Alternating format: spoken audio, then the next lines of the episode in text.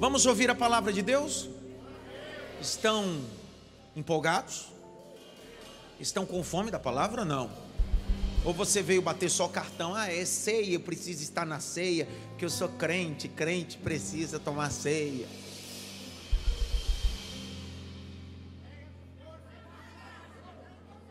Ela está empolgada, eu estou falando, ela já está botando para ficar. Eu queria convidar vocês a ler um texto. Ó, esse texto vai mudar o destino da sua vida. Vai. Não, eu tenho plena convicção. Eu tenho certeza do que vou pregar. Vai mudar o destino da sua vida. Então eu preciso que você comigo abra o texto e comigo acompanhe a batida da massa. Pastor, mas eu não tenho Bíblia impressa. Pode ser no meu smartphone, no aplicativo da Bíblia? Pode, não tem problema. A gente não tem problema com tecnologia. O problema é você, enquanto está no culto com seu smartphone, deixar ah, as notificações de redes sociais aparecendo nessa tela. WhatsApp, Instagram. Você nunca vai prestar atenção na palavra. Então, desative esse exato momento e fique conectado ao texto. A gente vai comendo a palavra, vivendo a palavra. Ok? Quero te convidar a abrir o texto comigo no segundo volume de Samuel. Segunda Samuel, o capítulo é o de número 9.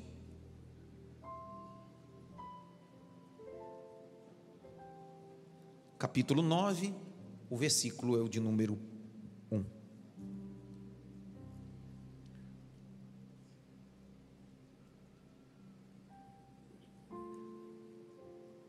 Capítulo 9, verso 1 de 2 Samuel. Você que está em casa com a tecnologia, você pode, nesse exato momento, abrir sua Bíblia, mas você está vendo na tela aí que na metade da tela tem a projeção e na outra metade o texto já é exposto. A versão que nós utilizamos tanto na tela aqui como na tela em casa é a versão NAA da revista e corrigida, nova revista atualizada e corrigida, ok? Nova revista atualizada da Sociedade Bíblica. Lê para mim, Jaque. Um dia Davi perguntou. Grite bem alto, um dia. Mais alto, um dia. Esse dia chega. Nada do que você está vivendo é para sempre. Você não nasceu para sofrer. O dia de Deus vai se manifestar. Esse dia de Deus vira tudo. Esse dia de Deus transforma tudo. Esse dia de Deus muda o cativeiro de qualquer um. Continua, Jaque. Será que resta ainda alguém da Para, grite bem alto. Alguém. Esse dia só vem para aqueles que entenderam que deixaram de ser ninguém e passaram a ser alguém. Enquanto você ficar com essa crise dizendo, eu sou um ninguém, esse dia nunca chega. Mas no dia que você disser assim, eu sou alguém. Falho, mas sou alguém. Deformado, mas sou alguém. Limitado, mas sou alguém. Porque o dia favorável de Deus se manifesta para alguém. Grite bem alto, eu sou alguém. Alto, eu sou alguém. Ei, os psicólogos vão corroborar que um dos mecanismos que faz o indivíduo é, retomar sua autoestima é ouvir seu nome. É ouvir o quê? Você sabia disso? Quando o indivíduo ouve o seu nome, ainda que seja feio, porque tem nome que não é, não é bonito, é feio mesmo. Mas pode ser feio para aquele que está chamando ou escrevendo, mas para aquele que tem, significa muita coisa. Então, quando às vezes você está com a autoestima lá embaixo, você ouve o seu nome, a tua alma pula, a tua alma grita. É tão verdade nisso que quando Jesus ressuscitou, Maria Madalena se encontrou com Jesus e não reconheceu ele. Eu estou no texto de João capítulo 20. Quando ela deu as costas, Jesus disse: Maria Madalena. Ela disse: Ele me chamou pelo nome. É Ele, Ele que é o maravilhoso, Ele é o conselheiro, Ele é Deus forte, Ele é Pai de eternidade, Príncipe da paz. Por isso que o texto de Isaías diz: Eis que te chamei-te pelo teu nome. Vai, Jaque. Será que resta ainda alguém da família de Saul para que eu use de bondade para com Grite ele? bem alto, bondade. Algumas versões, a terminologia aqui é hebraica, e a terminologia hebraica abre um delta de variações linguísticas. Pode ser traduzido essa palavra como bondade, misericórdia e também graça. Ok? Então, às vezes, no meio da pregação, eu vou utilizar a palavra misericórdia, mas estou tratando da mesma coisa. Às vezes você vai ouvir eu falar sobre graça, estou tratando da mesma coisa. Por quê? Porque há um convite do rei diante a sua bondade, misericórdia e graça. Vai. Por causa de Jonatas, havia um servo na casa de Saul, cujo nome era Ziba. Chamaram-no pedindo que viesse falar com Davi. O rei perguntou: Você é Ziba? Ele respondeu: Sou eu mesmo, seu servo. Então Davi perguntou: Existe mais alguém da família de Saul para que eu use de bondade de Deus? Grite para... bem alto: bondade de Deus. Não, mais alto, diga: bondade de Deus. Ei, a bondade do homem tem prazo de validade, a bondade de Deus é eterna. Tudo bem, vou explicar para vocês. Quando Davi pecou, Davi comete um pecado, ele, Deus chama Davi para uma audiência. Grite bem alto, audiência. O Senhor pergunta: Davi, quer cair na mão de quem? Quer cair na mão dos homens ou na minha mão? Davi diz bem assim: Senhor, eu quero cair na tua mão. Porque na mão dos homens a bondade e a misericórdia têm prazo de validade, mas a sua bondade é eterna. Escute-me, por favor, nessa ceia, nessa, nesse primeiro domingo do mês de fevereiro, Deus vai nos convidar a se assentar na mesa da misericórdia, da bondade e da graça. Ok? Vai. Ziba respondeu: Ainda existe um filho de Jonatas, aleijado de ambos os pés. Quem perguntou o defeito dele? Só perguntou se tinha alguém. Tem gente que está com a síndrome de Ziba. Ninguém perguntou a deformidade, perguntou se tem. Tem gente que quando vai se referir a outra pessoa tem a mania de sempre ressaltar o defeito. Ninguém perguntou o defeito. Porque quem exalta o defeito do outro é porque não tem a capacidade de melhorar ninguém. Só que aquele que vai dar o privilégio da bondade diz: Eu aceito porque eu tenho o poder de mudar você.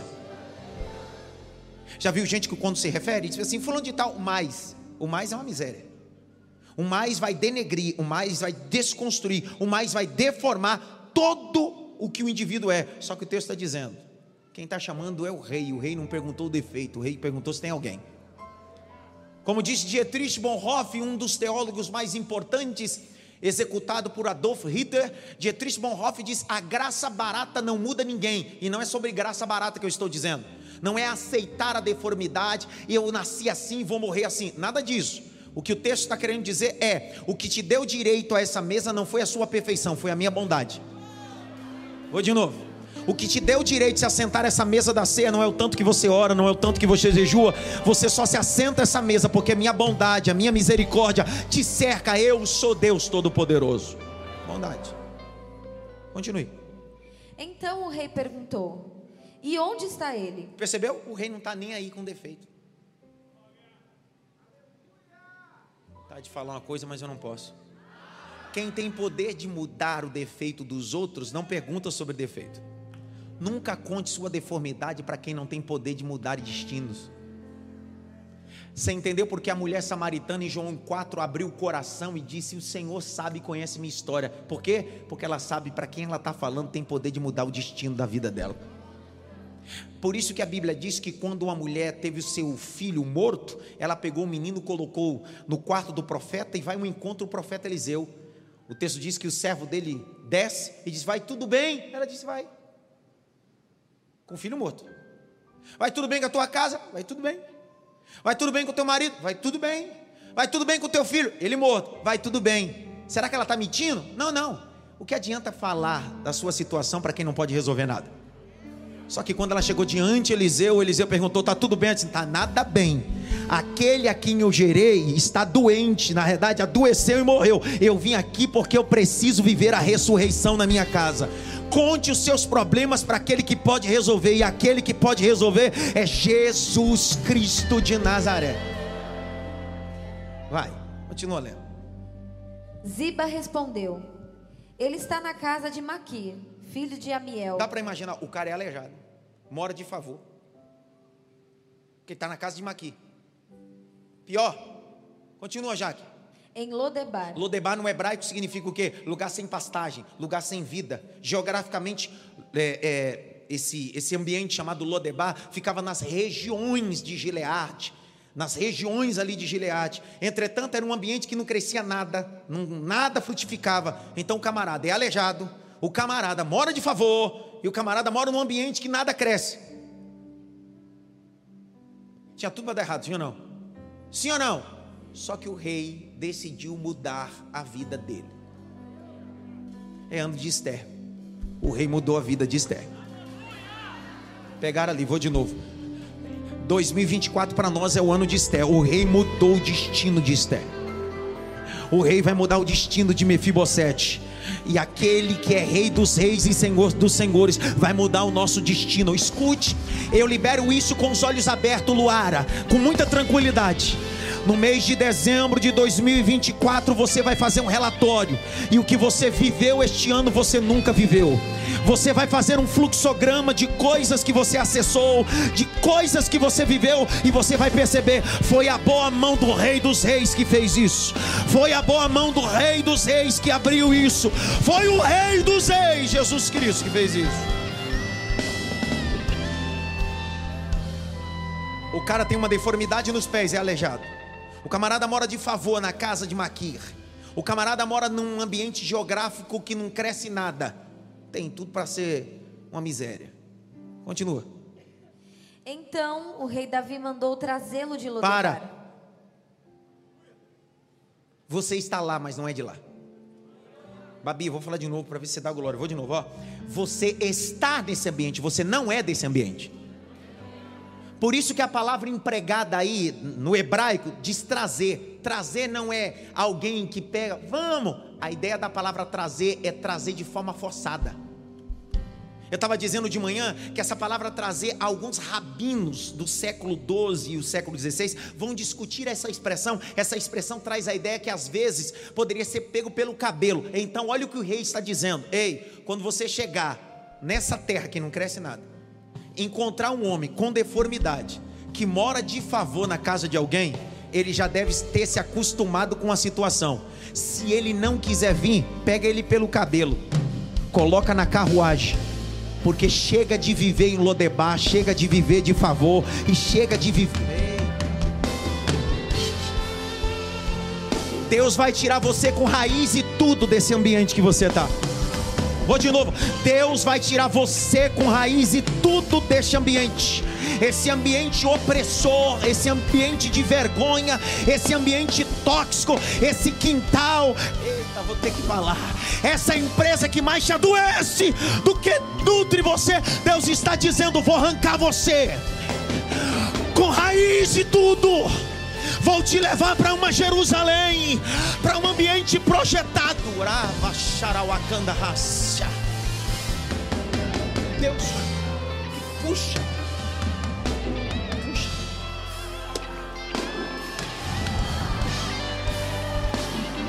Se você veio assistir, continua assistindo. Vem mascar chiclete, faz até bolinha. Agora, se você veio da glória, te convido, abra a boca, rapaz. Isso aqui não é fazenda nem Big Brother. Isso aqui é lugar de adoração, de louvor. A Ele honra, a glória. Deus vai te tirar com raiz e tudo.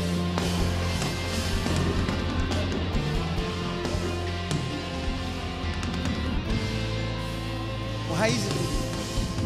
Kátia, Fernando, Kátia, Fernando, fique em pé, fique em pé, isso é profético, mas fique em pé decente. Levante as suas mãos, vocês dois. Os dois, levante as mãos. Dê um grito, levante a mão, não a receber. Assim, assim, grita bem alto. Eu estou saindo. Grita bem alto, eu estou saindo. De Lodebar. Grita bem alto, 2024. Deus está mudando o meu endereço.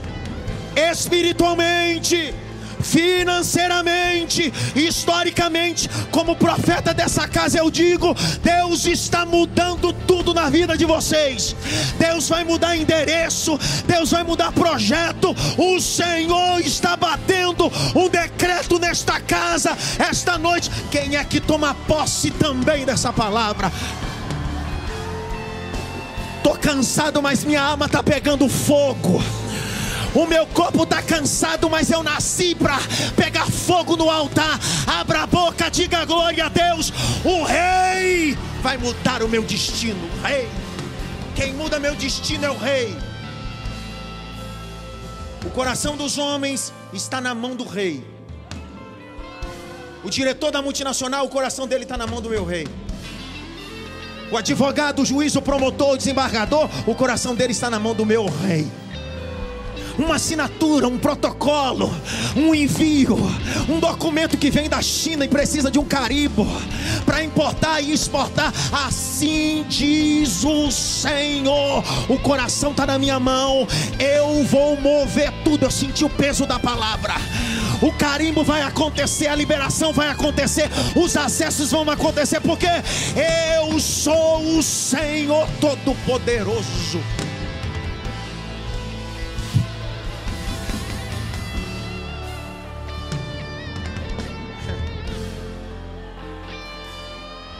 Aleluia. Aleluia. Aleluia. Davi disse: pega a carruagem vai até Lodebar. Tem um homem que mora de favor, e o pior de tudo, ele é deformado. Mas se ele não quiser sair do ambiente, pega ele pelo colarinho, puxa pelo cabelo, coloca nessa carruagem e traz para Jerusalém. Ele vai comer pão na minha mesa.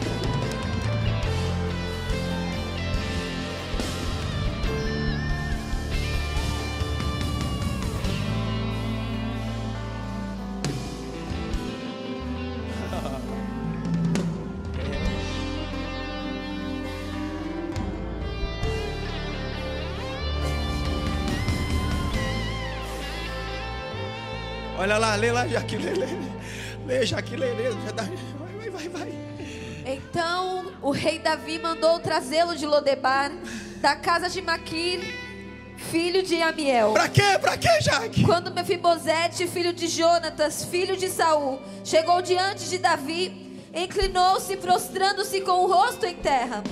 Davi disse: Mefibosete. Ele respondeu: Aqui estou as suas ordens. Olha o sete. Então Davi lhe disse: Não tenha medo, porque serei bondoso com você por causa de Jonatas, seu pai. Vou restituir a você todas as terras de Saul, seu pai, e você sentará sempre à minha mesa para comer. Então Mefibosete se inclinou e disse: Quem é este seu servo? Para que o meu Senhor tenha olhado para um cão morto como eu. Escuta, o rei disse: Eu te escolhi não porque você é bom, eu não te escolhi porque você é um cara, eu te escolhi porque você é um cão e faço aqueles desprezíveis acessar o ambiente você não precisa de dinheiro, você precisa da mão de Deus. Você não precisa de network. Se Deus colocar a mão, Ele é o teu network.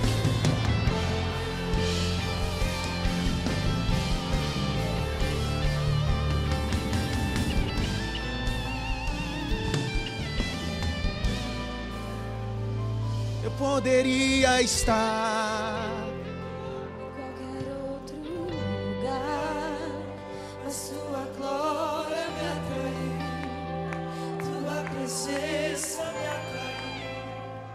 Tentei me esconder. No medo de não ver, mas tua glória me atraiu. Tua presença me atraiu. É que a sarça pegou fogo e não se consumiu. E a voz que saiu dela um dia me atraiu. Meu coração queimou até que descobriu com tua glória vale mais que mil. É que a sarça pegou fogo e não se consumiu. E a voz que saiu dela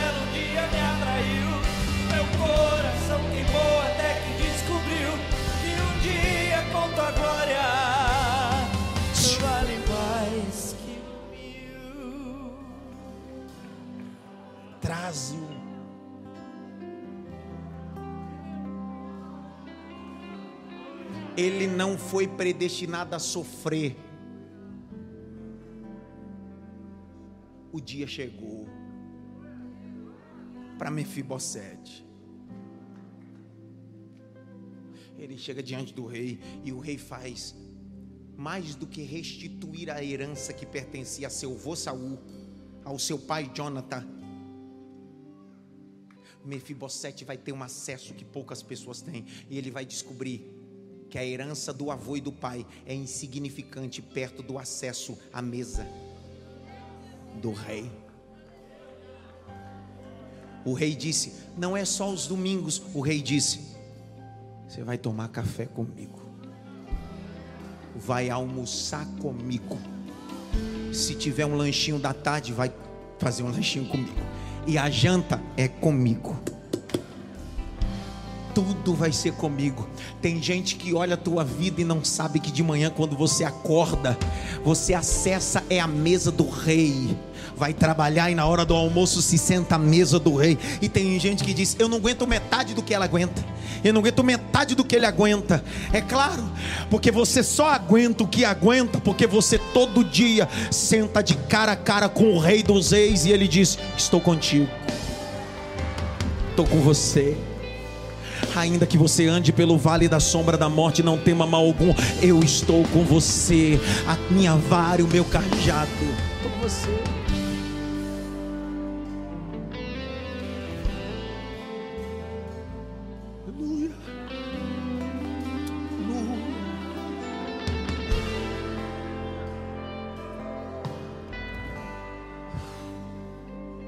Continua, Jaque.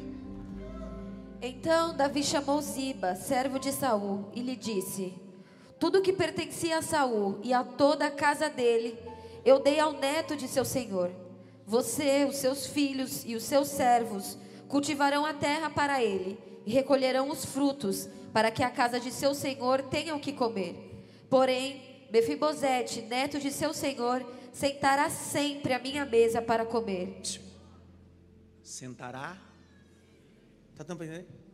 Ele está dizendo: a terra é tua, mas você não precisa nem se preocupar lá. Porque na minha mesa você não precisa se preocupar com nada.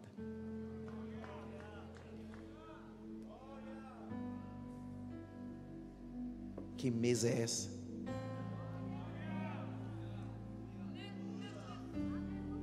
Pastor, mas essa mesa é para gente é para perfeitos? Não, para imperfeitos. Ele diz: Comerás de contínuo pão à minha mesa. Comerás de contínuo pão na minha? Continua, Jaque. Ziba tinha 15 filhos e 20 servos. Ziba disse ao rei: Farei tudo o que o rei, meu senhor, ordena a este seu servo.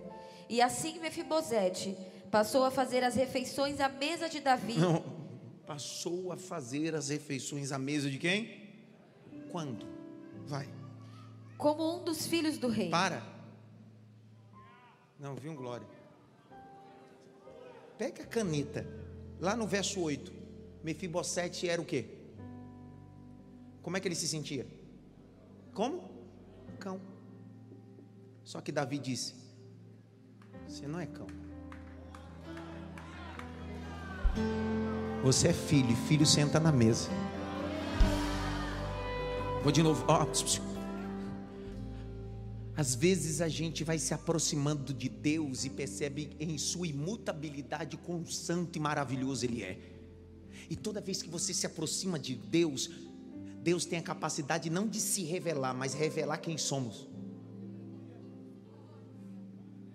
Então, quando você começa, sabe quando você começa a se aproximar de Deus em oração, buscando o Senhor, você não vê Deus, você se vê primeiro, porque você começa a reconhecer e entender como eu sou um mísero homem. Só que o rei estava dizendo: Você não é cão, você é filho, e filho senta na mesa. Se eu falar isso aqui, você não der glória, você vai ver. Pastor, mas se eu continuar cão, cachorro, será que eu tenho vaga para mim nessa mesa? Sei lá. Será que tem não? Um dia Jesus vai andando por Tiro que é de Sidom uma mulher começa a correr atrás de Jesus, dizendo: O senhor pode ir na minha casa? Minha filha está endemoniada. O senhor pode ir na minha casa? Minha filha está endemoniada. O senhor pode ir na minha casa? Jesus não deu atenção. Os discípulos mandaram ela parar, mas ela estava de forma assintosa. A fé dela estava agressiva. Ela disse: O senhor precisa ir na minha casa. Jesus parou e disse para ela: Minha filha, eu não posso tirar o pão da mesa dos filhinhos que estão assentados comigo e lançar aos cachorrinhos. Jesus está fazendo distinção entre o povo de Israel e o povo gentílico. Está comparando aquela mulher a cães, povo gentílico. Aquela mulher se fizesse parte de uma geração atual, milindrosa, nutelinha, que qualquer coisa para, que qualquer coisa desiste. Essa mulher se encheu mais de vigor e disse assim: "Meu Senhor, é verdade. Os filhos comem do pão da mesa mesa, mas eu sou um cão, e cão também come da migalhas que caem na mesa do Senhor. O que essa mulher está dizendo é: se não tiver espaço para minha mesa, eu fico debaixo da mesa e como da migalha, e sei que Deus vai mudar a minha história. Ei, a mesa não é para gente perfeita, é por isso que eu me assento nela. A mesa não é para gente perfeita, por isso que eu me assento nela. Continua para você ver. Ziba disse ao rei: Farei tudo que o rei meu senhor ordena a este seu servo. E assim Mefibosete passou a fazer as refeições à mesa de Davi como um dos filhos do rei. Mefibosete tinha um filho pequeno chamado Mica. Uhum. Todos os que moravam na casa de Ziba eram servos de Mefibosete. Sei. Mefibosete morava em Jerusalém. Morava onde? Em Jerusalém. Mas ele começa morando aonde? Lodebar. E termina morando aonde? Jerusalém. Deus está mudando o seu endereço. Não, vou de novo. Não é como você começa, é como você termina. Não é como começa, é como você termina. Presbítero Leandro está selando essa palavra. Não é como você começa, é como você termina. Você leu comigo, o capítulo 9 começou ele morando aonde? Em Lodebar, lugar sem pastagem. Como é que termina a história dele? Ele morava em Jerusalém. O que eu estou vivendo não define o que eu vou viver amanhã. Eu estou, mas não sou. Eu estou em Lodebar. Eu estou de passagem. Meu endereço é Jerusalém de Deus. Agora olha o segredo do verso 13, veja. Porque fazia as refeições sempre à mesa do rei. Ele era coxo de ambos os pés. O rei não mudou os pés.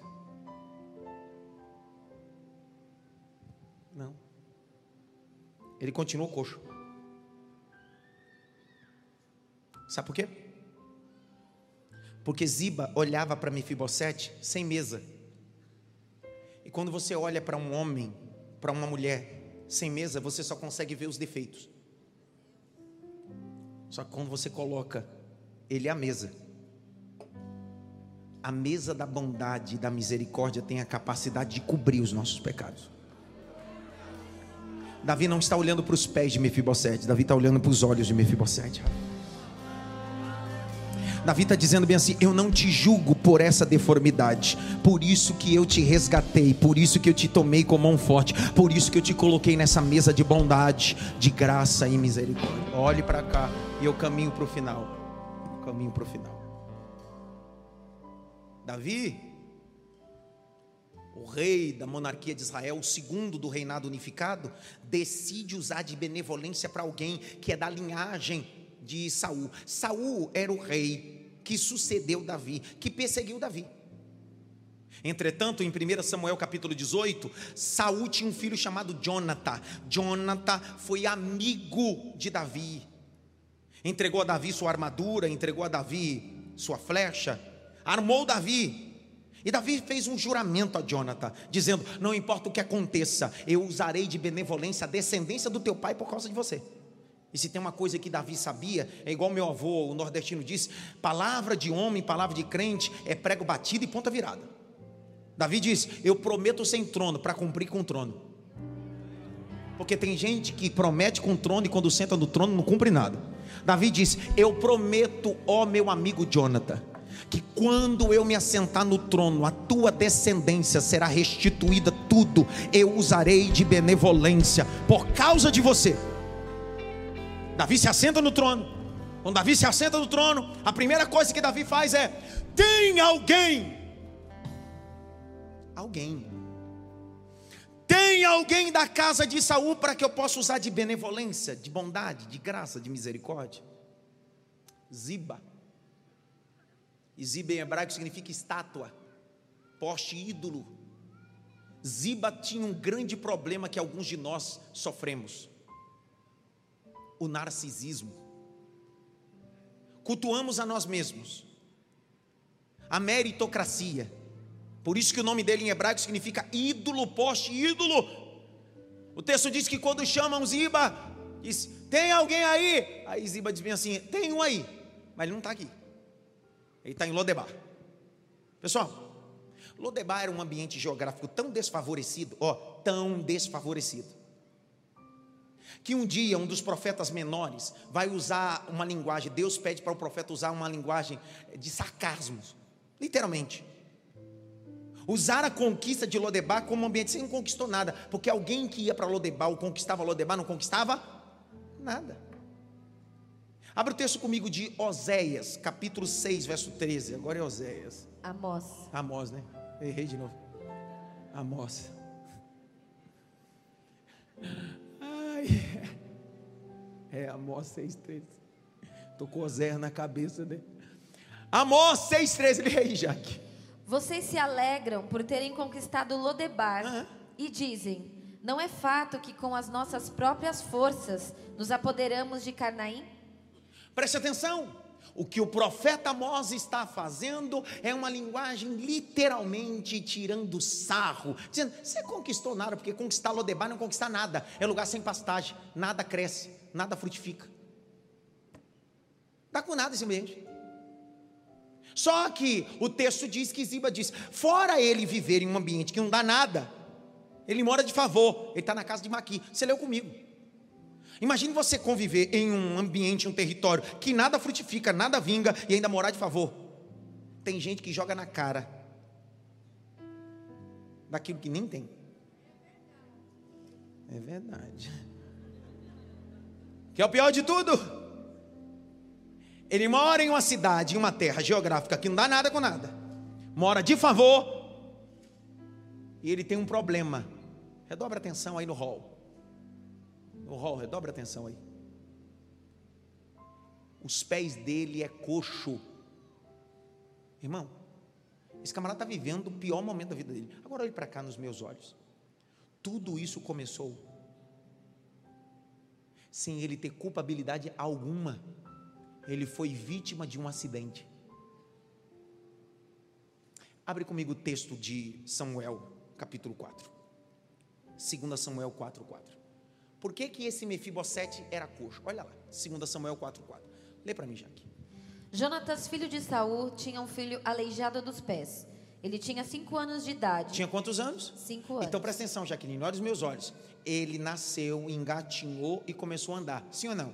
Porque uma criança de cinco já anda. Ele passou os processos. Era de colo, engatinhou, andou. Davi, meu filho, tem cinco anos. Ele não anda. Ele planta a bananeira, dá a estrelinha.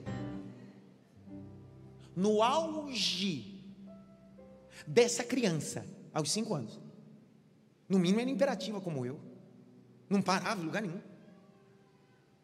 No auge de energia para gastar, estoura uma guerra. Quando estoura uma guerra, olha o acidente que acontece, vai. Ele tinha cinco anos de idade quando de Jezreel chegaram as notícias da morte de Saul e de Jonatas. Então sua ama o pegou e fugiu. Aconteceu que, apressando-se ela a fugir, ele caiu e ficou manco. Olha para cá. Ficou o quê? Qual era o nome dele? Qual é o nome dele? Estamos tratando da mesma pessoa. A pessoa que a gente leu do capítulo 9 é essa pessoa. E a Bíblia está dando o porquê que ele se tornou. Ele não nasceu, ele se tornou. Um acidente mudou o seu destino. Eu estava lendo um artigo de alguns psicólogos que os traumas têm a capacidade de mudar destino de pessoas. Traumas. Traumas têm a capacidade de mudar destinos. Dá para imaginar? O que tudo foi projetado para esse rapaz, o que estava sendo criado para ele, o que ele mesmo já estava sonhando. De repente, estoura uma guerra, o avô é morto, o pai é morto. A ama de leite diz assim: Eu vou salvar, porque ele faz parte da linhagem real. Vou salvá-lo, senão vou matá-lo. E ela, querendo poupá-lo ou salvá-lo, ela tropeça, cometeu um erro, não doloso, mas culposo, sem intenção. Ela queria ajudar. Ela tropeça e o que nasceu andando, ou perdão, o que nasceu, engatinhava, andava, agora perdeu toda a sua mobilidade. Se tornou vítima de um acidente. É legítimo? Sim ou não? Ele é vítima, sim ou não? Sim ou não, pessoal? Sim. Só que o problema é que quando a gente olha o capítulo 9, versículo de número 8, a gente percebe que ele já não é mais vítima, ele já está dentro do contexto de vitimismo. Ei, o que você viveu é legítimo, você é vítima de uma situação. O que não é legítimo é você se colocar como vítima em tudo. Ixi, vai dar problema. Você é vítima, mas não se vitimize por causa do que você viveu.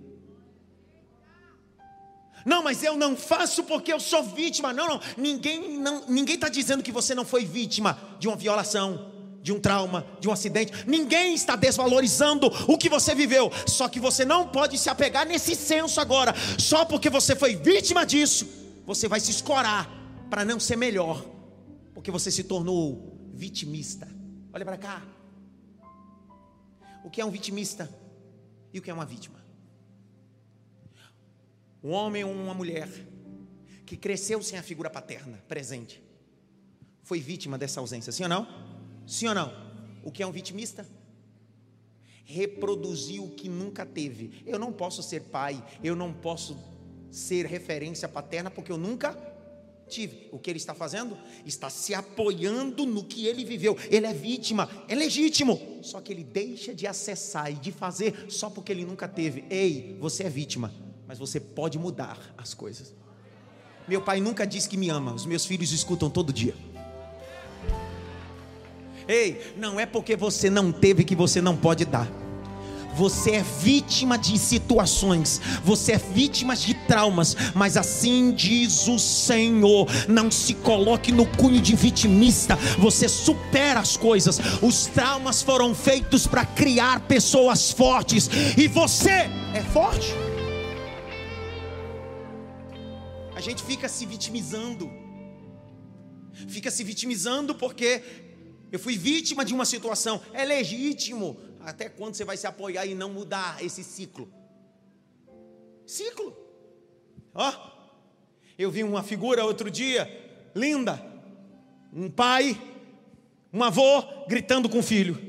O filho gritando com o outro filho. Só que quando chega nele, ele por filho dele, ao invés de falar palavrão e dizer você é um desgraçado, você não serve para nada, ele diz: Ei, sou vítima de um pai que me ofendia, sou vítima de um pai que me amaldiçoava, mas os meus filhos não serão vítimas de um pai que amaldiçoa. Ele abre a boca e diz bem assim: Eu te abençoo, meu filho, você será um homem de Deus, você será próximo. Me escute, por favor, você foi vítima, mas pare de se vitimizar. Você é maior do que essas consequências, você é maior do que essa dor. Estou liberando essa palavra, você é maior do que essas rupturas. Você é maior. Eu estava dizendo de manhã que tem gente que diz assim, Ed, poderia ser diferente, mas se fosse diferente você não seria o que você é. Tem gente que diz bem assim, poderia ser diferente se eu pudesse até voltava ao tempo, te convidar a assistir um filme. A irmã pegou até o papel ali. Fica ligado que eu vou falar o nome do filme aqui agora. Flash. Já assistiu? Vai assistir. Depois que eu explicar o roteiro crítico, você vai entender. Porque todo mundo olha para aquele filme, Flash, o último que lançou agora. As pessoas só acabam olhando aquele filme como um camarada que corre apressadamente. Agora olhe para cá. Te convido a olhar aquele filme no roteiro. Ele tem uma crise existencial. A crise existencial dele é o seguinte: ele foi criado sem mãe, sua mãe morreu assassinada por causa de um assalto. E no meio de suas experiências, ele descobre que ele tem o poder de voltar ao tempo. E nessa de voltar, ele diz: se eu posso voltar, eu posso mudar meu destino. Se eu mudar meu destino, eu posso fazer minha mãe não morrer. Por quê?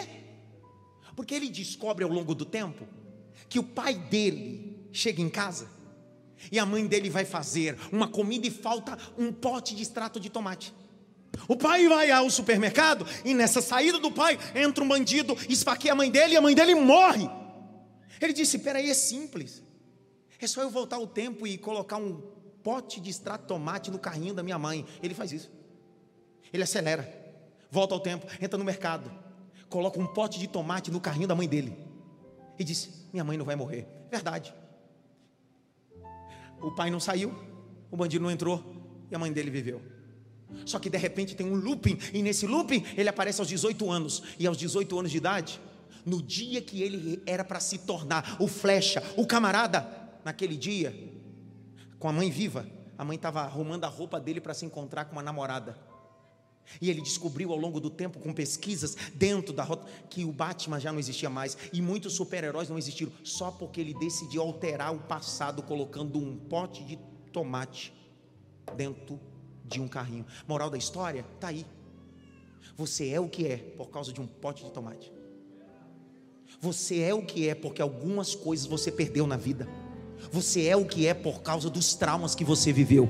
Você é o que é por causa de coisas que você passou. E por isso as pessoas olham para você e dizem assim: como é rápido. Como é que pode ser tão rápido? Como é que pode alcançar? Sabe por quê? Porque tudo que você viveu habilitou você para este momento. Estou liberando essa palavra. Foi doloroso, foi complicado, mas fez de você uma menina virar mulher, fez um menino virar homem. Olha o que você se tornou. Tudo que você viveu teve um propósito.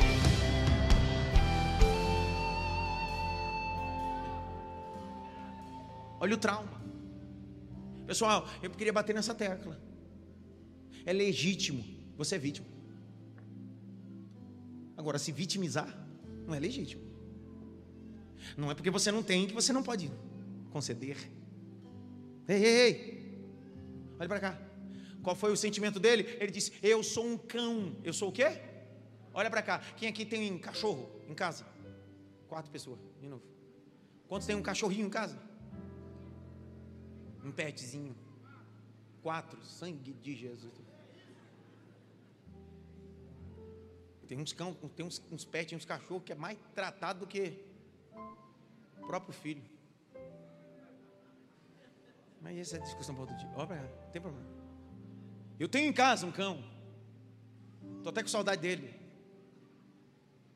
Meu Golden é pentecostal, é aquele bem pentecostal estou me vendo quando eu chegar em casa hoje. Faz 18 dias que ele não me vê. Primeiro que vai pular em cima de mim, vai, meu Deus, vai ser uma agonia. É maravilhoso. Mas ele é assim porque foi domesticado. Quando ele, o Mefibosete diz eu sou como um cão, ele não está dizendo na perspectiva de um cão domesticado, porque naquela época os cães não eram domesticados, eram cães selvagens. Cão era uma associação para as coisas deploráveis, ruins. Os cães tinham sua finalidade. Número um, cães viviam literalmente de comer restos de mortos em corpos de estado de putrefação. Quando alguém não enterrava um corpo e deixava um corpo jogado numa valeta, os cães não domesticados vinham e comiam a carne das pessoas.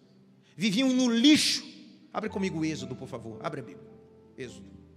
Capítulo 22, verso 31. Leia aqui. Vocês serão homens consagrados a mim. Portanto, não comam carne de animais dilacerados no campo. Joguem essa carne aos cães. Joga essa carne quem? Grite bem alto, cães. Capítulo de número 22, verso de número 38 de 1 Reis. Lê para mim. 22, 38 de 1 Reis. Pode ler. Quando lavaram o carro de guerra junto à cisterna de Samaria, os cães lamberam o sangue do rei, segundo a palavra que o Senhor tinha dito. Segunda Reis, capítulo 9, verso 35 a 36. Leia.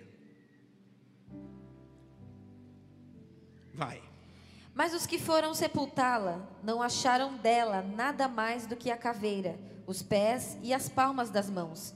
Então voltaram e contaram isso a Jeú. Ele disse: Esta é a palavra do Senhor que ele falou por meio de Elias, o tisbita, seu servo dizendo: No campo de Jezreel, os cães comerão a carne de Jezabel. Presta atenção. O corpo de Jezabel foi comido por cães. Então olhe para cá, eu preciso linkar isso. Mefibosete está dizendo assim o seguinte: Eu sou como um cão. Não é um domesticado, é um cão selvagem, é um... está associado com o próprio. Todas as vezes que a Bíblia fala de cães, está sempre usando a ideia de cães aqui no contexto cultural da época como um cunho pejorativo. Olha o texto de Mateus 7. Abre comigo, Mateus 7, 6. Mateus 7, 6. Quando Jesus vai associar os cães. Lê para mim. Não deem aos cães o que é santo. Não dê aos cães o que é. Então olhe para cá. De repente Mefibosete diz bem assim: Eu sou como um cão. Agora olhe para cá. E é sobre isso. Ele está associando cães aqui como selvagem. Só que o rei está dizendo: Eu vou mudar teu temperamento. Na verdade, eu vou melhorar essa frase para ficar com contexto psíquico. Eu vou temperar teu temperamento. É o mesmo Deus que apareceu no caminho de Damasco a Saulo e disse para ele: Dura coisa é você recalcitar contra o meu aguilhão. O que Jesus está dizendo, Saulo, Saulo, eu vou te dominar, eu vou te controlar. O que Deus está dizendo esta noite é o seguinte: eu vou colocar você debaixo do meu propósito. Vou de novo, eu vou colocar você debaixo do meu propósito. Pega na mão de alguém e diga para assim: você vai entrar debaixo do propósito de Deus.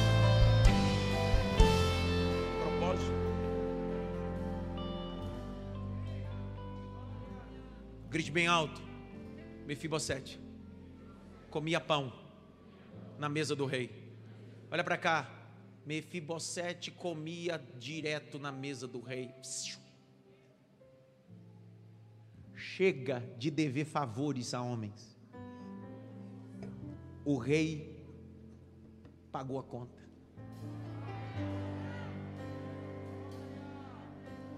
Não sei se eu posso falar isso aqui, cara. Às vezes a gente não consegue digerir o que é gratidão e dívida de gratidão. Ei, gratidão não me aprisiona pessoas, dívida sim. Aprenda a separar. Você não tem dívida de gratidão, você é grato. Ser grato não significa que eu sou sujeito e preso a você. Gratidão não tem prazo de validade. E não importa onde, pode ser no Japão, eu ainda serei grato a você. Todo indivíduo que tem dívida de gratidão fica preso a ambientes, a momentos e a coisas que não deveriam. Então me escute, aprenda a digerir. Pessoas, você não pode ter dívida de gratidão, você precisa ser grato. Grite bem alto, eu quero ser grato. Mais alto, eu quero ser grato. Grite bem alto, ele comia. Mais alto, ele comia na mesa do rei. Eu leio dois textos para fechar. De repente, um dia, no capítulo 16, Absalão, filho de Davi, vai fazer um golpe de Estado. Davi vai sair do trono, literalmente vai sair fugido. No meio dessa saída, Davi precisa ser alimentado com seus guerreiros. E sabe quem vai socorrer Davi? Ziba. Quem era Ziba? Ziba era administrador das coisas de quem? De quem? De Mefibosete. Só que as coisas eram de Mefibosete, mas Mefibosete não precisava usar, porque Mefibosete vivia na mesa do rei. Só que agora o rei está fora da mesa. O rei está fora. Então Ziba diz: Eu vou socorrer o rei e seus homens. Só que quando ele chega lá, ele levanta uma calúnia, porque o que o diabo quer é te tirar da mesa. O diabo é especialista em mentira, de te tirar do propósito da verdade. Abre comigo 2 Samuel capítulo 16, abre aí. E eu caminho para o final. Capítulo 16, verso de 1 a 4. Olha o que Ziba fez: caluniador, manipulador. Sempre haverá pessoas com suas manipulações e mentira querendo te tirar da mesa da comunhão. Lê. Davi tinha acabado de passar o alto do Monte das Oliveiras, quando Ziba, servo de Mefibosete, veio ao encontro dele com dois jumentos encilhados, trazendo duzentos pães, cem caixas de passas sem frutas de verão e um odre de vinho. O rei perguntou a Ziba: O que você pretende com isto? Ziba respondeu: Os jumentos são para a casa do rei, para serem montados.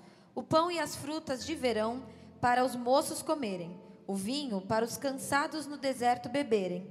Então o rei perguntou: Onde está o neto de seu senhor? Se referindo a quem? Mefibosete. Vai. Então veja que Davi está com saudade de Mefibosete, porque agora ele não pode acessar o castelo e a mesa. E ele faz referência: Cadê Mefibosete? Agora olha o que esse Ziba miserável vai falar. Vai. Ziba respondeu: Respondeu o quê? Eis que ficou em Jerusalém, pois disse: Hoje a casa de Israel me restituirá o reino de meu avô. Então veja que Ziba está dizendo: Mefibosete não veio porque trocou a mesa do Senhor e trocou o Senhor pelos benefícios. Continua. Então o rei disse a Ziba: Tudo o que pertence a Mefibosete é seu. Ziba respondeu: Eu me inclino e que me encontre favor diante do rei, meu senhor. Ei, termina aí. Só que o tempo passa e Davi vai voltar para o trono, Davi vai voltar para o castelo e Davi vai voltar para a mesa. Davi vai ser restituído daquilo que perdeu. E quando Davi volta, ele vai ter um encontro com Mefibosete. Mefibosete vai colocar os pontos no i. Presta atenção. Está na hora de você colocar as coisas no seu devido lugar. Quem tem, me- quem tem medo de tratar situações nunca trata. Até quando você vai ficar fugindo dos confrontos, dos ajustes familiares, emocionais. Mefibosete estava dizendo: Esse Ziba le- levantou uma calúnia, mas no dia que meu rei Davi voltar, eu vou fazê-lo saber a verdade. O tempo passou, Davi voltou, e olha o capítulo 19 e o caminho para o final. Capítulo 19, verso 24 a 30. Leia aí, gente. Também Mefibosete, neto de Saul, desceu a encontrar-se com o rei. Ele não tinha tratado dos pés, nem aparado a barba, nem lavado as roupas, desde o dia em que o rei tinha saído até o dia em que voltou em paz. Do dia que o rei saiu até voltar, Mefibosete nunca mais tinha lavado os pés. Nunca mais tinha feito a barba e nem trocado a roupa, porque era um sinal cultural de luto. Eu estou de luto enquanto o meu rei não voltar à mesa. Só que Ziba, quando saiu e encontrou com Davi, o que ele queria era a herança de Mefibosete. Só que Mefibosete não queria herança. Mefibosete queria o rei, a mesa e o pão. Vou de novo. Enquanto os Ziba querem a herança, sempre tem um Mefibosete dizendo: Eu quero o rei, eu quero a mesa, eu quero a herança. Continua lendo já, que agora vai ver se esse povo conecta comigo. Vai. Quando ele chegou de Jerusalém para encontrar-se com o rei, este lhe perguntou: Por que você não foi comigo, Mefibosete? Vai! Ele respondeu: Respondeu o quê? Ó rei, meu senhor, o meu criado me enganou, porque este seu servo dizia: Vou mandar preparar um jumento e montarei nele para ir com o rei, porque este seu servo é coxo. Além do mais, o meu criado falsamente acusou este seu servo diante do rei, meu senhor. Porém, o rei, meu senhor, é como um anjo de Deus, que faça o que achar melhor. O que é que ele está dizendo? Ei, meu rei, é o Senhor que decide, não eu que decido. Eu não estou aqui para me justificar, eu estou aqui só para explicar. Só estou explicando o que aconteceu, porque Ziba trouxe uma inverdade e eu estou até agora esperando o Senhor voltar. Porque o que vale para mim não é a herança que o meu avô e meu pai deixou, o que vale para mim é o rei, a mesa e o pão. Vê se é verdade isso aí, lê, Jaqueline, agora. Porque toda a casa de meu pai era digna de morte diante do rei, meu senhor. Mas o rei pôs este seu servo entre os que sentam à sua mesa para comer. Que direito ainda tenho? Que mais posso pedir ao rei? Vai! Então o rei disse: Por que você ainda fala dos seus negócios? Eu decido que você e Ziba repartam as terras. Para! Presta atenção. No dia que Ziba contou a história, o rei deu quanto para Ziba? Tudo. Sim ou não? Sim ou não? Tudo. Só que quando Mefibosete agora explica, o rei diz: Então vamos fazer melhor? Pega metade e dá para Ziba, a outra metade é para você. Eu gosto de Mefibosete, que ele não gosta de resto, ele gosta do rei, da mesa e do pão. Se a Jaqueline não lê isso daí, você não falar nada, eu jogo esse celular na sua cabeça agora. Lê, Jaqueline, vai.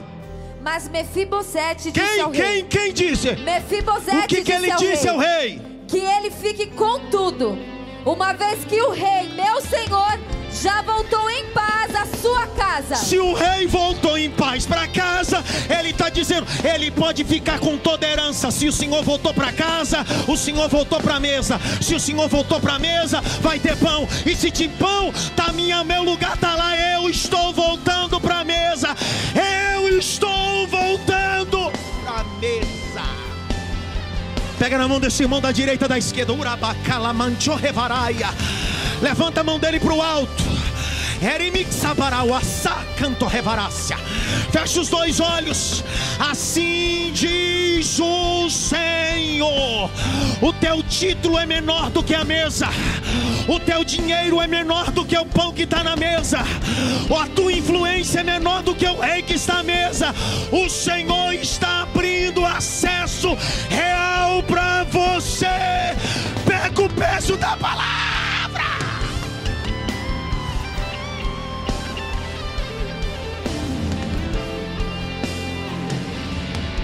Woo!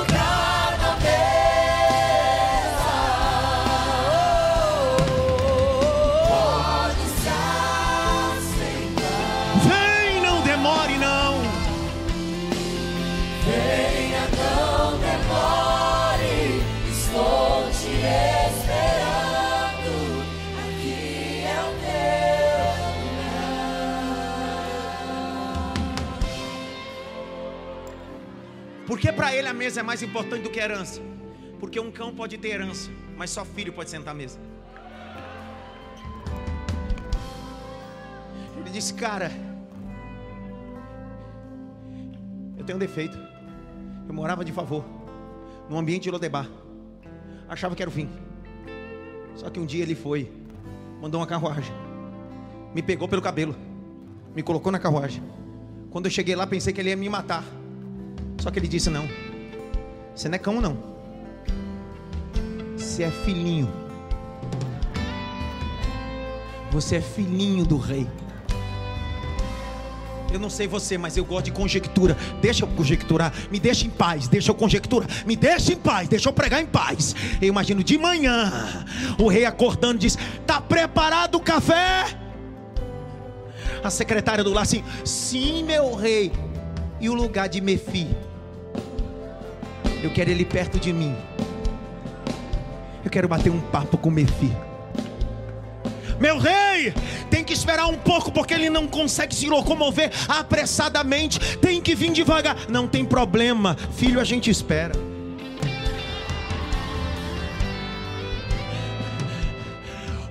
Rei sentado à mesa e lá vem Mefibosete. Naquela época não tinha cadeira de roda, cadeira motorizada, era se arrastando mesmo. E eu imagino Mefibosete saindo do quarto, se arrastando e o rei nem preocupado, dizendo para ele: "Você está se arrastando, isso é sequela dos seus traumas, mas isso não te tornou um homem inútil. Você está acessando a mesa comigo, vai comer o pão. Meu Deus do céu! Meu Deus do céu, ei, essa noite os teus pés vão continuar do mesmo jeito. Que Deus vai mudar, vai mudar é o endereço geográfico. Antes era em Lodebar, agora é em Jerusalém na mesa. É em Jerusalém na mesa. Eu senti o peso da mensagem nesse lugar.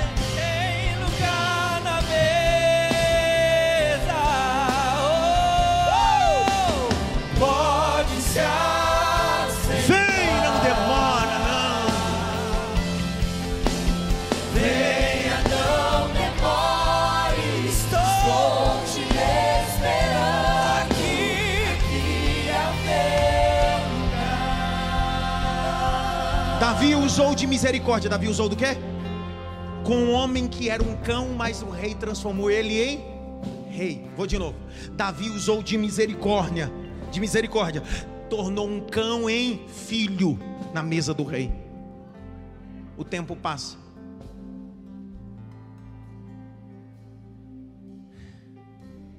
E no Novo Testamento vai acontecer a mesma coisa. É só você relembrar que o que ele te deu é menos importante do que a presença dele na mesa. Quando você troca a mesa pelas coisas que você tem, já mostra quem é o Deus no seu coração. De manhã, eu estava com o irmão Adriano e sua família que estava sentada ali. Irmão Adriano é cadeirante. come através de sonda. Se alimenta através de sonda. Eu desci. Enquanto nós estávamos celebrando a ceia, sua esposa estava com uma seringa com suco de uva, o pão triturado, e na seringa,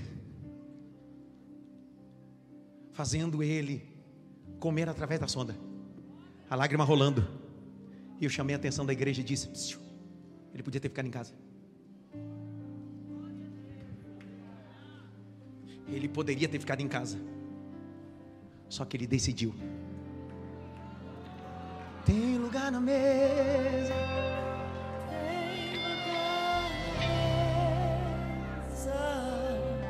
Oh, oh, Pode se acender. Vem, não demore, não. Venha, não demore. Estou te esperando. Estou te esperando. Me perguntaram. Eu estava ministrando na Carolina do Sul e os pastores que estavam lá, ministrei numa escola bíblica. Os pastores, pastor, eu queria mudar o ticket, ser o seu bilhete para o senhor ministrar para nós aqui no sábado, no domingo. Eu trago a pastora que está lá em Orlando para vir para cá. Eu disse, não posso. Primeiro que eu estou de férias e vim atender vocês aqui. Um compromisso, me comprometi a fazer missão só lá.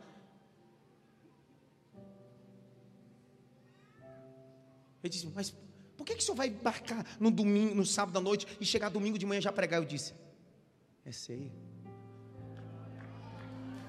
Aí eles disseram para mim, mas o senhor vai viajar a noite toda, o dia todo, vai chegar lá às seis da manhã e vai pregar no culto às dez, às dezoito. Eu disse, é ceia. Eu era um cão, vivia dos restos mortais. Um dia ele, com a sua mão forte, me pegou pelo cabelo e disse: Senta aqui. O que é para mim entregar o meu domingo ao Senhor?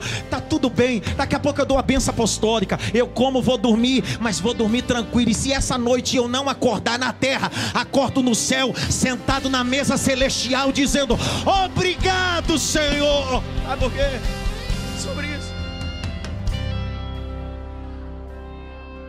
E calamarachai. É só você usar o código certo, a mesa da misericórdia está te chamando hoje. A Jaque vai ler porque não mudou. O mesmo Deus da antiga aliança é o Deus da nova aliança, é o Deus da igreja atual. Ele continua sendo Deus de misericórdia. O Rei Davi da misericórdia é o Cristo da misericórdia. Marcos capítulo 10, verso 46 a 52. Lê Jaque, eu termino. Do 46 a 52. Se esse povo não der glória, pelo amor de Deus, vai. E foram para Jericó. Ah. Quando Jesus saía de Jericó, Sei. juntamente com os discípulos Ah. e numerosa multidão, Hum. Bartimeu, um cego mendigo, Eita. filho de Timeu, Sei. estava sentado à beira do caminho. E aí? E ouvindo que era Jesus Era o Nazareno, Jesus o Nazareno. O que ele fez? começou a gritar: Gritar o quê? Jesus, filho de Davi, tenha compaixão de mim. Ele começou a gritar o quê? Jesus, filho de Davi, tenha compaixão de mim. E daí? E muitos o repreendiam para que se calasse, mas ele gritava cada vez O mais: quê? Filho de Davi, tenha compaixão de mim. E aí? Jesus parou e disse: Chamem o cego. Chamaram então o cego, dizendo-lhe: Coragem, levante-se, porque ele está chamando você. Ele está chamando. Não, ninguém deu glória. O mesmo rei Davi que chamou Mefibosete, agora é o Deus encarnado que está dizendo: manda chamar esse cego, porque eu vou trazê-lo para a mesa. Continua, Jaqueline. Atirando a capa para o lado, o cego levantou-se de um salto e foi até onde estava Jesus, Vai! que lhe perguntou: O que você quer que eu lhe faça? O cego respondeu: Mestre, que eu possa ver de novo. Então Jesus lhe disse: Disse o quê? Vá, você foi salvo porque teve fé. Presta atenção, Jesus disse: vá. Mas ele disse: alguém que senta na mesa não vai. Vai. E imediatamente passou a ver e foi seguindo Jesus. Foi seguindo quem? Foi seguindo Jesus. Foi seguindo quem? Seguindo Jesus. Foi seguindo quem? Seguindo Esse Jesus. cego disse: Ele não me deu vista para ter dinheiro, Ele me deu vista para me assentar. Ele o Deus da bondade. Tem lugar na mesa, Rodrigo. Levante as suas mãos, cante.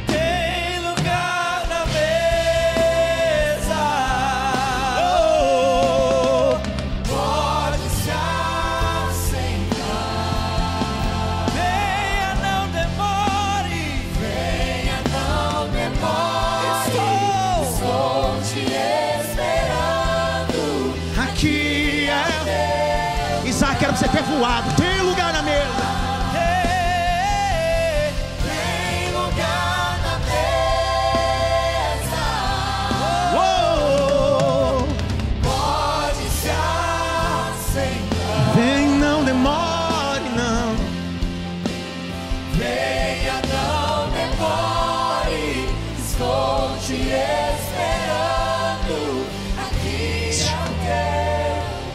jeito você está, quem estiver em pé, fique em pé. Quem está sentado, fique sentado. Mas eu queria você ligado. Fique ligado. Se é verdade que eu preguei, esse domingo, nesse segundo culto de ceia, Deus está dizendo: Eu sei que você já se tornou parte desse Lodebar. Eu sei que você já aceitou ser vítima e começou a se vitimizar por causa da situação que você viveu. Que o que você viveu é legítimo. Que não é legítimo é nutrir a consequência disso. Se é verdade, e você está essa noite afastado, distanciado do Evangelho, e quer fazer a confissão, aceitar a Jesus essa noite, por quê? Porque você não é cão, você é filho. Cão come de resto, filho come da mesa. Feche os olhos. Esta noite, se tiver alguém no culto presencial que queira se reconciliar ou entregar sua vida para Jesus, é só fazer isso agora, levantando sua mão direita onde você está. Só levantar sua mão. Tem um rapaz lá no fundo. Tem uma moça aqui na frente. Tem outro senhor aqui. Tem outro aqui. Os discipuladores vão chamando essas pessoas. Tem mais alguém? É só você levantar a mão. Tem mais um rapaz junto com a esposa. É sua esposa, meu irmão? É sua esposa? Pergunte se a esposa dele é sua esposa. Então vem os dois. Vem, vem, vem, vem. Cadê uma discipuladora aqui? Uma obreira com essa moça. Eu gosto de gente que ama a alma. Vem!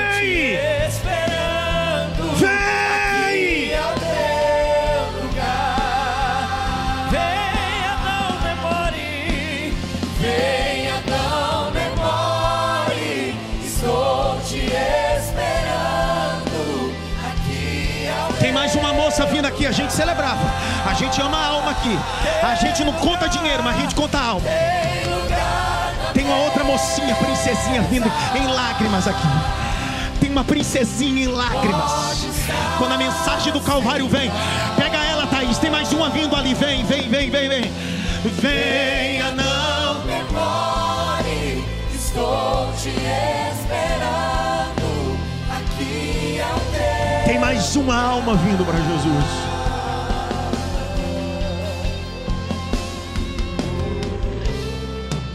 Luara, escute enquanto eu vou fazendo um apelo. Tem mais alguém que queira entregar sua vida para Jesus? É você que decide. Quer ficar em Lodebar ou quer acessar Jerusalém? Tá vindo? Tá vindo? Venha. Venha. Vem. O diabo perdeu com força hoje. O diabo perdeu é com força hoje. O diabo perdeu foi com força. Enquanto esse mês é mês de carnaval, festa da carne, essa igreja vai viver a maior festa do espírito. Nossa meta esse mês é ganhar a alma com força.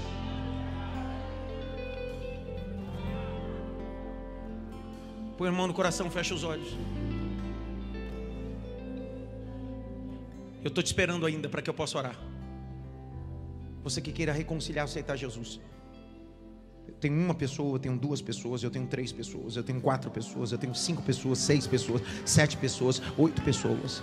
Eu tenho nove pessoas, eu tenho dez pessoas, eu tenho onze pessoas, onze pessoas. Põe a mão no coração.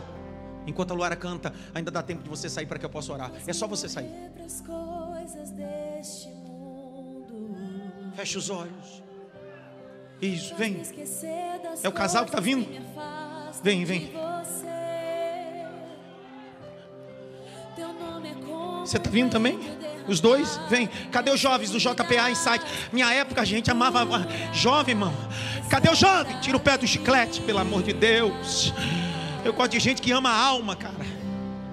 Do teu perdão é tudo que eu preciso. Minha alma, restaura o meu sorriso. E quando tu chega, Fica o que é? Fica tudo colorido. Nega, tem mais um aí? Tem mais um vindo. Fica tudo colorido. Faz outra vez. Faz outra vez, Faz outra vez. faz outra vez, Faz outra vez. Como na primeira vez. Faz outra vez. Faz outra vez, Faz outra vez. faz outra vez, Faz outra vez. como na primeira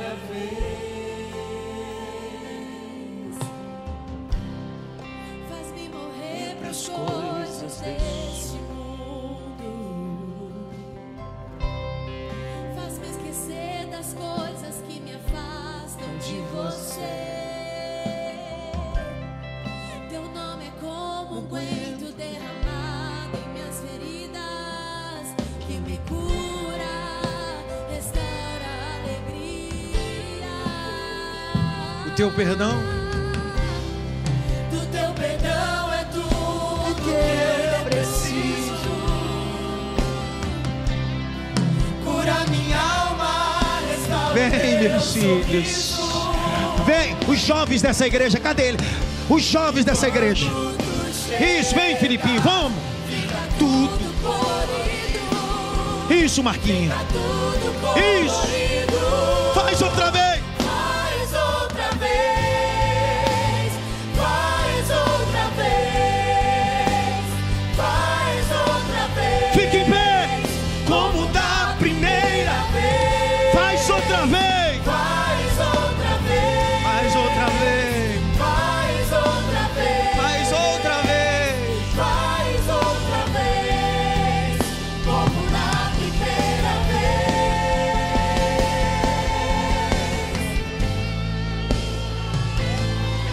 Línguas estranhas aqui.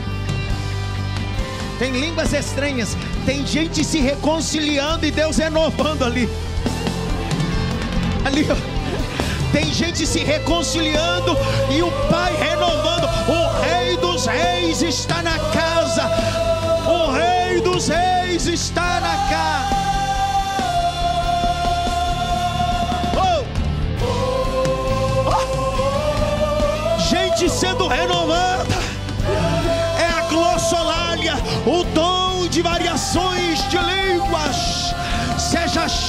Espírito Santo. Seja cheio do Espírito Santo. Fogo, Santo Espírito desce como fogo, Incendeia. incendeia. Queima o pavio pela última vez, Santo Espírito. Santo Espírito desce como fogo, Santo Espírito desce como fogo, Incendeia. incendeia. Me ajuda a contar. Um, dois, três, quatro, cinco, seis, sete, oito, nove, dez, onze, doze, treze, 14, 15, 16, 17, 18, 19, 20, 21, 22, 23. Perdeu Satanás! Eu nasci para ganhar alma! Ah! O Evangelho de Jesus Cristo é arrependimento de pecado. Faz outra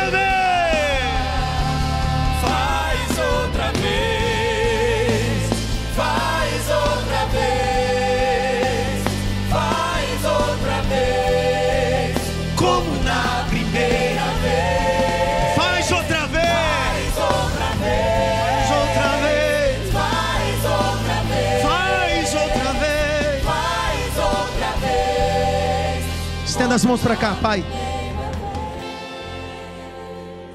Estenda as mãos para cá, Pai. Libera a palavra de vitória, palavra de libertação.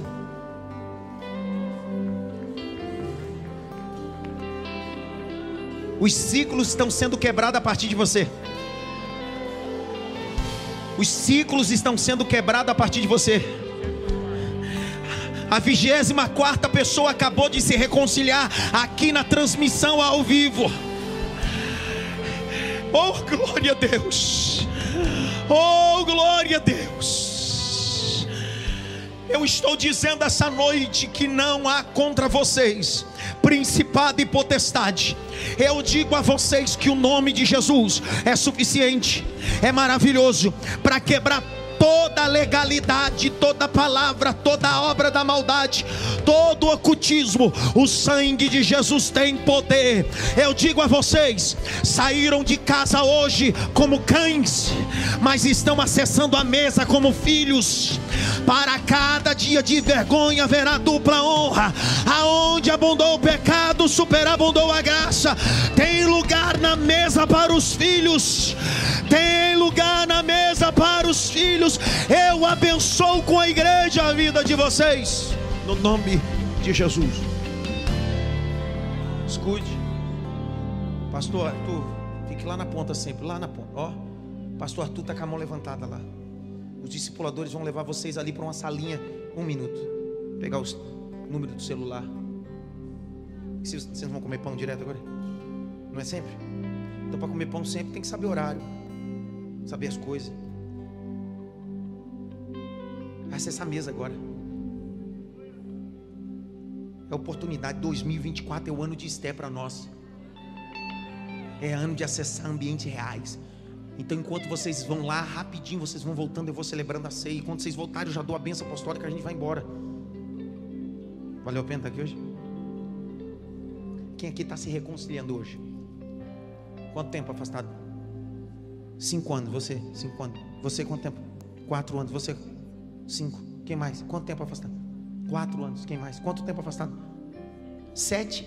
Você estava afastado há sete anos. Veio aqui e Deus te renovou com o Espírito Santo aqui agora. Quanto tempo? Oito anos afastado. Quanto tempo afastado? Três meses, minha filha. Tu percebeu que teu lugar não é Lodebar, né? Já deu para ligar, né? Então vai logo para Jerusalém, vai. Vamos para lá.